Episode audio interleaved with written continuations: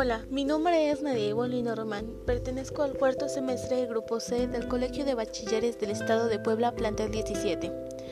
Como parte de la materia Mantenimiento y redes de cómputo, hablaré acerca de los temas partición, diferencias entre NIC Technology File System y Tail Allocation Table, además de formatear disco. Empecemos. Una partición. Una partición es una unidad de almacenamiento un disco duro puede ser dividido en múltiples partes y cada parte es llamada partición. Cada una funciona de manera independiente con un formato diferente, con, espacio individual y no se ve afectada por los cambios que se hagan en otras particiones. Esta es una forma efectiva de no perder nuestros archivos si algún día tenemos que formatear la PC.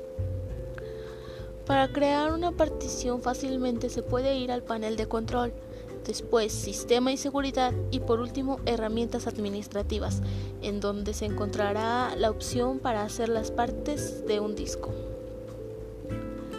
Ahora, pasando al siguiente tema, diferencias entre NIC Technology File System y File Allocation Table. En el primero, es el sistema de archivos que Windows utiliza por defecto y es el utilizado para discos duros y unidades SD Windows solo puede ser instalado en una unidad con este sistema. Su límite de tamaño de archivos es de 16 terabytes y los volúmenes pueden llegar a tener 264 terabytes cada uno. Se pueden configurar los permisos de acceso a un archivo. Permite cifrar archivos, permite nombres largos en los archivos y se recupera más fácilmente de errores si el ordenador se cuelga. Por otro lado, Tail Allocation Table eh, es el que más compatibilidad ofrece, pero con límite de tamaño. Este sistema es uno de los más antiguos que todavía se utiliza hoy en día y suele ser el que viene por defecto incluido en las memorias USB para maximizar su compatibilidad. Su compatibilidad con sistemas operativos es muy amplia, pero tiene el inconveniente antes mencionado de que el tamaño de los archivos no puede superar los 4 GB. Por otro lado, el Xtile Allocation Table es un sistema de archivos más reciente. Este elimina todos los problemas de limitación del, del Allocation Table original. Es más ligero, además permite escritura y lectura del formato. Ahora, por último, formatear.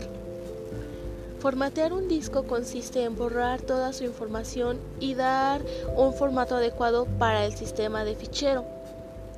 Es un proceso que suele realizarse cuando vamos a reinstalar el sistema operativo. También suele solucionar algunos problemas en discos extraíbles. Esto borra su contenido, pero no los archivos que permiten ejecutar. Para formatear se elige equipo en el menú de inicio, se elige la unidad y se da formatear. En la mayoría de los casos la capacidad es la total de la unidad y no se puede modificar. El sistema de archivos puede elegirse entre Tail Allocation Tail y NIC Technology File System. Y esto es todo.